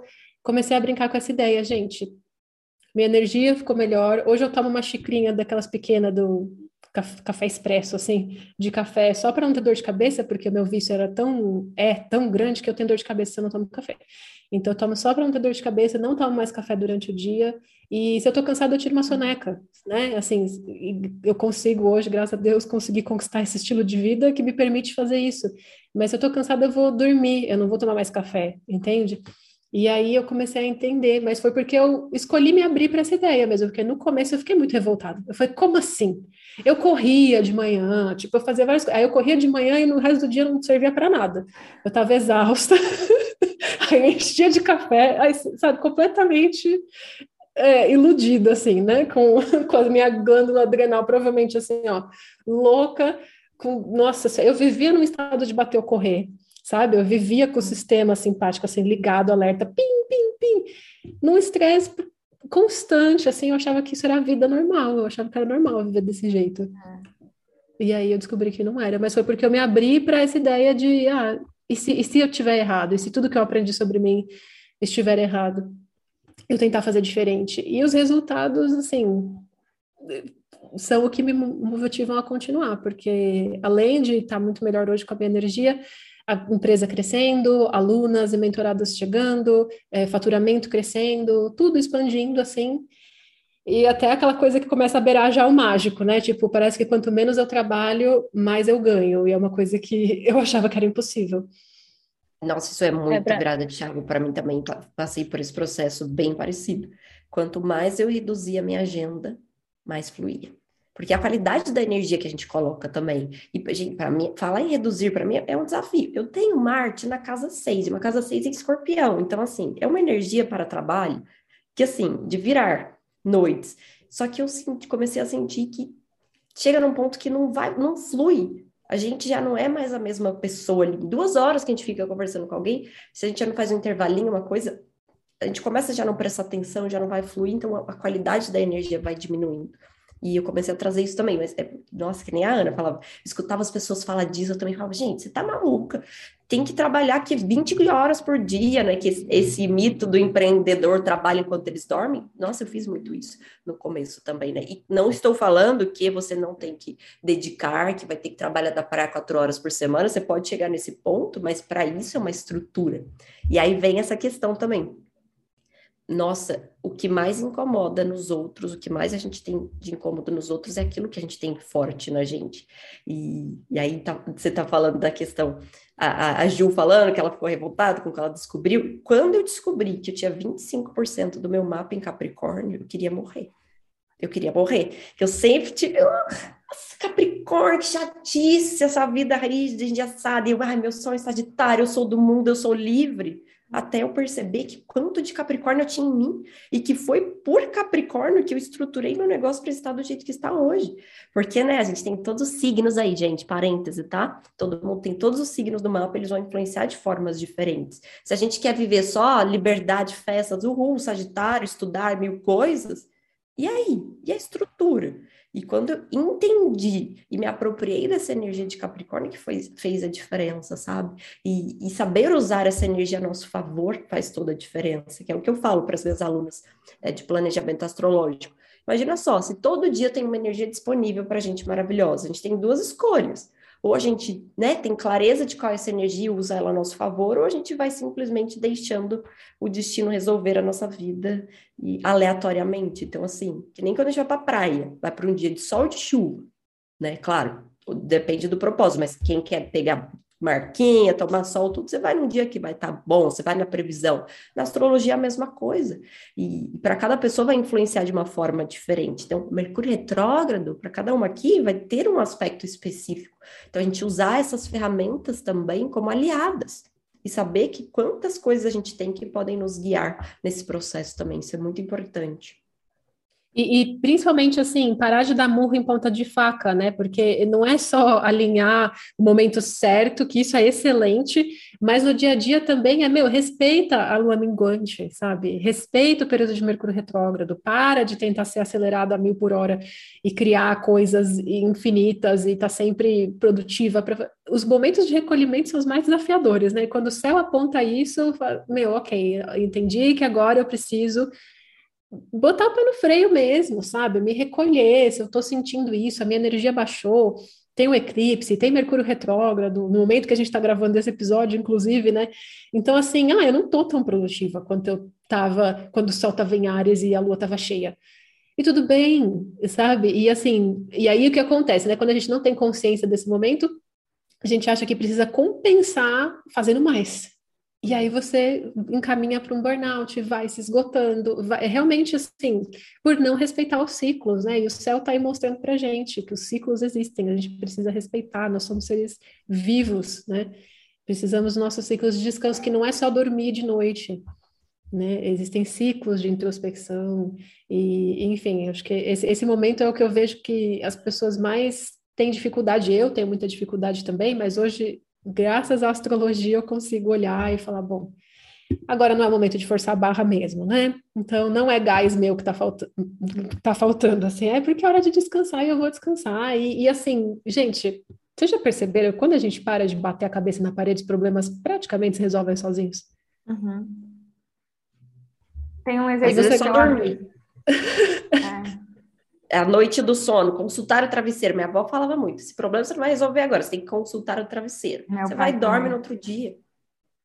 Vem, é fluido. Uhum. E, se, e se a gente não aprende, o universo traz oportunidades para a gente também ter que encarar o desafio.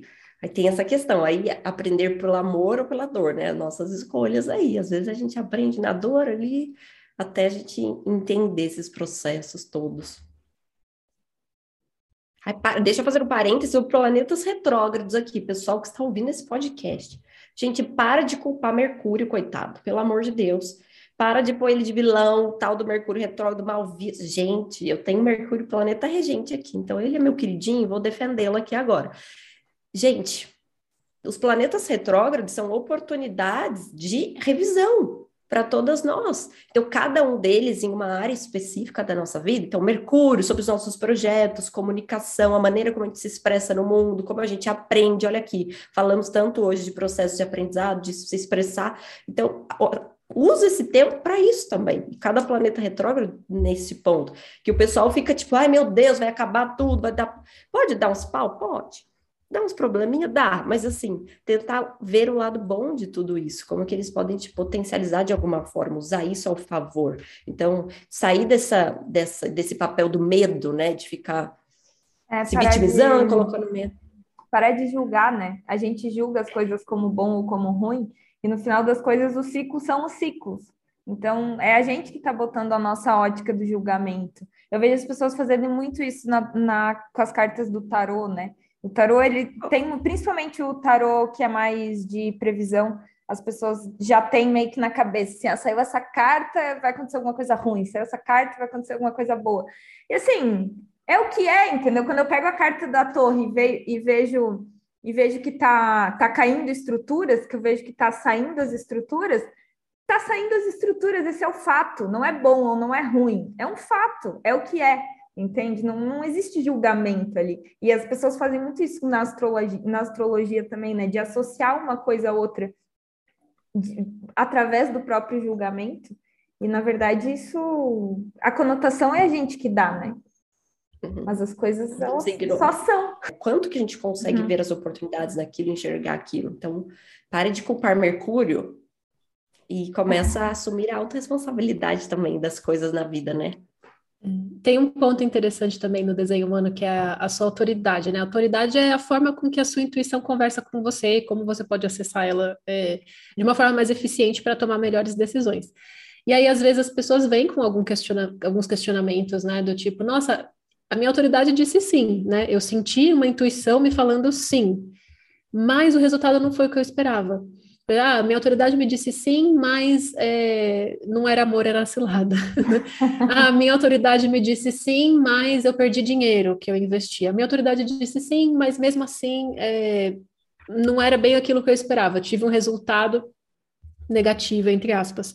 Porque a autoridade ela não está comprometida com o resultado, ela está comprometida com o seu processo. Então, se a sua intuição te levou para uma situação em que de repente não era o que você queria, mas você precisou passar por aquilo para aprender uma lição, para passar por um processo que lá na frente vai fazer sentido, né? Não quer dizer que foi uma decisão errada, é. né? Essa que é, porque a gente condiciona com, ah, eu vou usar minha, a minha intuição para criar só coisas maravilhosas na minha vida e aí você vai ser um ser humano extremamente chato, que ninguém vai querer conversar com você. Você não vai ter história para contar, você não vai ter erro, você não vai, como assim, né? Tipo, de que planeta você veio, né? Então, às vezes, a nossa intuição corretamente vai liderar a gente para uhum. dificuldades, para desafios que precisam ser superados, porque isso vai fazer parte da sua história, que a gente estava falando no início do episódio, que é. é o que forma você como a profissional que você é né? Além das suas certificações, além. Olha, acho que a gente chegou num full circle aqui, hein? É. Uau, gostei! a gente voltou lá para o início, que é isso, né? São as, as, suas experiências, os seus erros, abraçar a sua história, a sua autenticidade. É, eu, e, e eu também. Uh, eu, não, eu tá. também sim, eu até acho que você falou, Ana, que a intuição ela não está comprometida com o nosso resultado, mas eu acho que ela está comprometida com um resultado que é o, o, que, o que realmente existe dentro da gente. E aí, às vezes, a gente quer, por é exemplo, verdade. faturar 50 mil reais esse mês. Mas não é uhum. isso que vai fazer a gente chegar numa empresa bem estruturada lá na frente, sabe? Então, a intuição ela já está ali, ó, anos luz na nossa frente. Uhum. Né? E a uhum. gente fica querendo constru com, né, controlar os resultados imediatos, né? Isso, os resultados é isso, é resultado imediato, né? Porque a intuição é, o divino, né, falando com a gente, ele está olhando sempre para o panorama máximo, né, de, da eternidade, assim, de todo o tempo disponível que a gente tem. Então, sim, essa é a decisão adequada, que pode não parecer agora adequada, mas no contexto da sua vida ela é, né? E até pegando o gancho da intuição aqui, bem legal até trazer esse ponto, que ó, a, a Ju e a Ana têm bastante terra, Gi, temos que ver seus elementos aí, é, vocês podem ter passado por isso em algum momento, que às vezes a gente quer racionalizar as coisas, é o processo, é o resultado, é a estrutura, e, e quer ter respostas né, mais estruturadas, até quer ter resposta mais racional para as decisões que a gente toma. Então, estudar cada coisa, né? Tudo isso, sei bem desse aspecto. Só que tem momentos da nossa vida que a gente vai ter que tomar uma decisão seguindo o que está aqui no nosso coração. E mesmo que todo mundo esteja falando o contrário. Então, para mim, esse processo foi muito intenso. Acho que eu já contei alguma vez, mas quando, quando eu fui lançar minha metodologia do mapa astro-direção, eu fiz umas consultorias aí com grandes gurus do marketing, tá? Não vamos citar nomes aqui, mas pessoas grandes. E não só um, não só dois, mas três falaram para mim que imagina que esse produto ia dar certo, porque quem ia querer fazer mapa astrocartográfico em momento de pandemia? Só contextualizando, tá? Foi bem no começo de pandemia. E tudo que o mercado falava era contra o meu produto em si, não, nada era favorável. Se eu fosse estudar, no Brasil ninguém quase, quase ninguém falava disso, ninguém sabia o que, que era, então só que eu sabia que eu tinha que fazer sabia? Então, é, sabe aquela intuição que a gente tem no coração que fala, não, é agora isso tudo. E aí foi nesse momento que eu deixei de lado minha, meu lado razão, que também é forte. Falei, não, pode ter falado isso para você, ter mostrado estudo, tudo isso, mas não é isso, tem que seguir. E foi a melhor decisão que eu faturei na minha vida, que eu faturei, que eu tomei na minha vida, porque isso gerou um faturamento no meu negócio, né? Do seis em sete aí dos seis, seis, sete não, que o pessoal brinca, mas dos, dos seis dígitos aí de negócio que fez toda a diferença. Para mim, não só pela questão financeira, mas por, pela transformação gerada na vida de cada pessoa que confiou. Então, foi um momento que a intuição gritou e que eu fui, ignorei a razão aí, e fez sentido. Não, e um ponto muito cego, né, dessa lógica que é e todos os brasileiros que estavam presos no, interior, no exterior durante a pandemia e queriam uhum. entender o que estava acontecendo naquele momento, no lugar que eles estavam. Eu quase fui uma delas, eu voltei eu fui, dias a minha viagem da... Eu fiquei presa no Peru, foi por isso que veio o mapa, tudo isso. Eu fiquei mais de 20 dias lá presa, sem poder sair, sem saber quando eu ia voltar.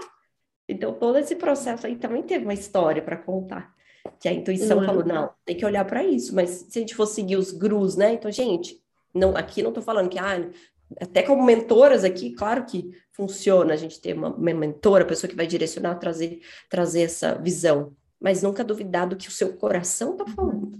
É, ninguém sabe melhor sobre o nosso negócio do que a gente mesmo. Ninguém. Ninguém sabe as melhores respostas. A mentoria vem em que, que momento? Trazer clareza, né, direção, ajudar a gente a encurtar o caminho. Mas ninguém vai saber melhor sobre quem é você, sobre o seu negócio, sobre os aspectos do que você mesmo. Então, assim, isso também faz muita diferença a gente ter esse, essa voz para ouvir e ouvidos para ouvir a nossa intuição. E afinal de contas, empreender, se for procurar no dicionário, empreender significa tentar. Né? Tentar. Tentar é o quê? Você testar algo que você não sabe se vai dar certo ou não, né? Então, eu acho que muitas vezes as pessoas se paralisam só indo pelo que já deu certo para outra pessoa que nem tem nada a ver com você, não é você, não tem a sua história. Você está deixando de empreender, você está deixando de tentar, de buscar algo novo, né? Eu, eu acredito nas mentorias assim que o que a gente faz é viabilizar a visão do mentorado e não falar para ele não dá para fazer do jeito que você quer, faz do meu jeito que é melhor como assim? como assim, né? Não faz o menor sentido isso. Se a pessoa está lá para ser uma cópia sua, não, não tem o menor fundamento isso.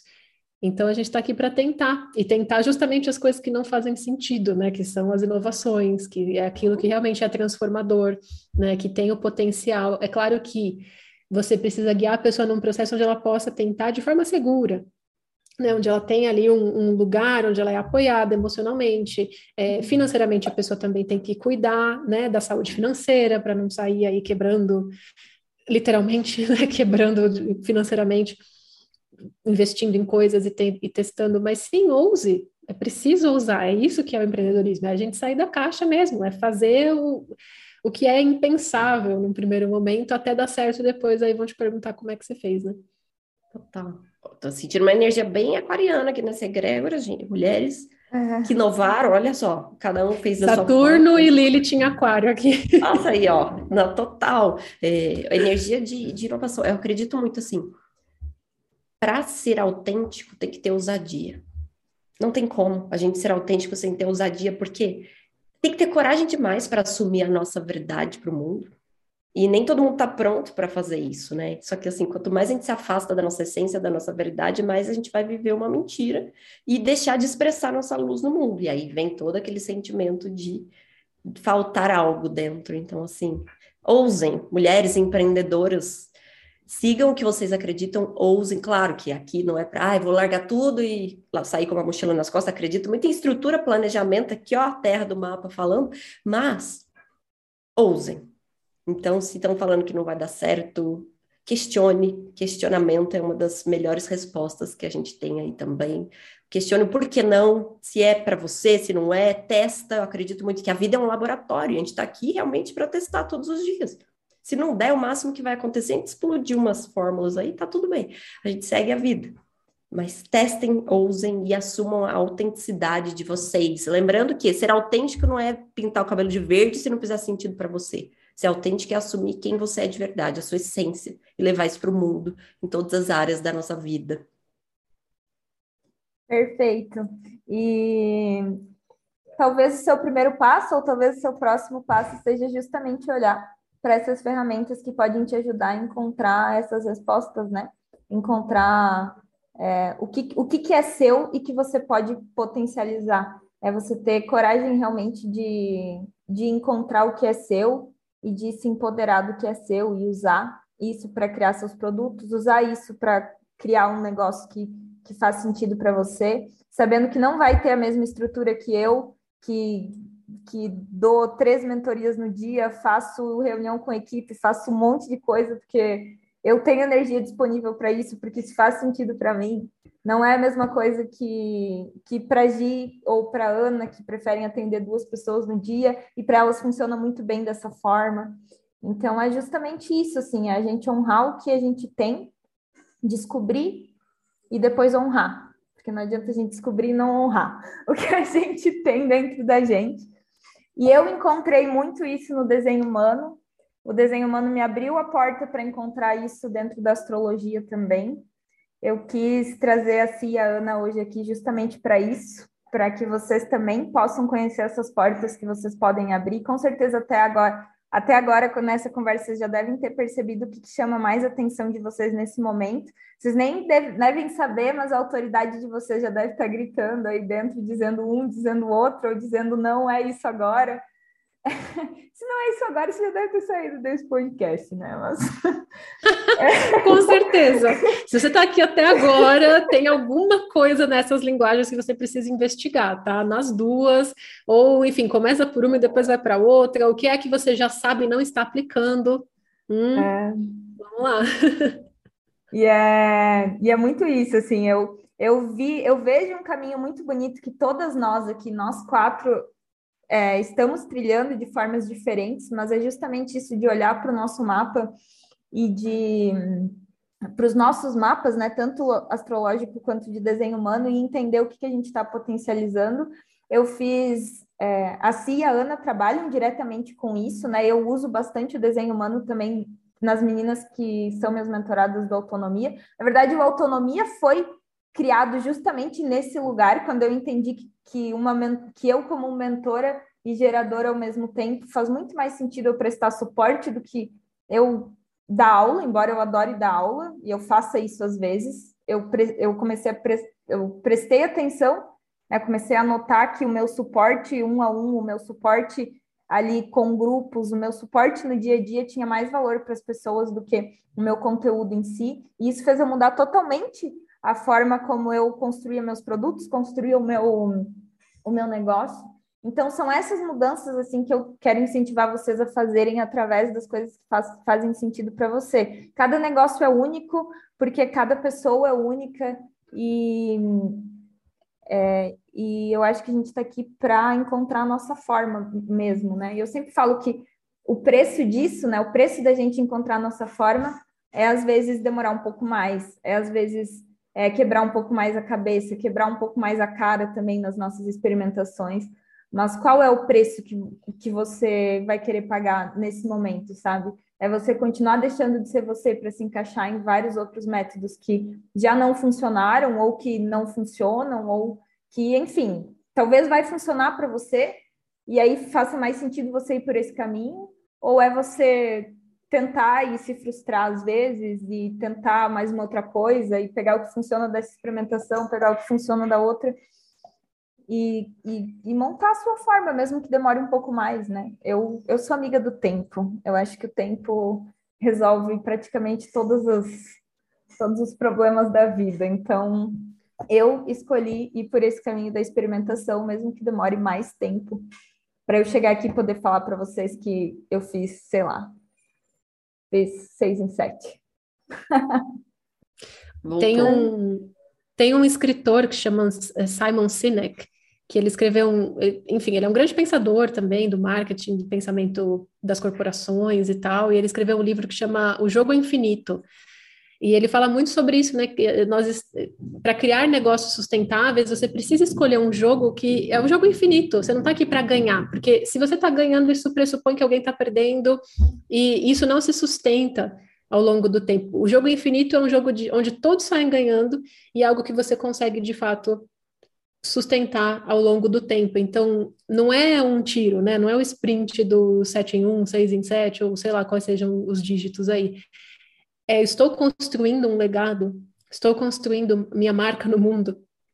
O que eu estou fazendo hoje, a minha rotina, o meu estilo de vida, a forma com que eu sirvo as pessoas, o meu faturamento também, porque não, né? Precisa também fazer parte desse, dessa equação, mas isso supre a, a minha definição de satisfação, de sucesso, né? E, e, jogar um jogo infinito, escolher algo que você consiga fazer por muito tempo, né? E para muitas pessoas as fórmulas prontas aí elas não são sustentáveis por muito tempo porque você está tentando ser alguém que você não é, isso é extremamente exaustivo, é. não dá para sustentar.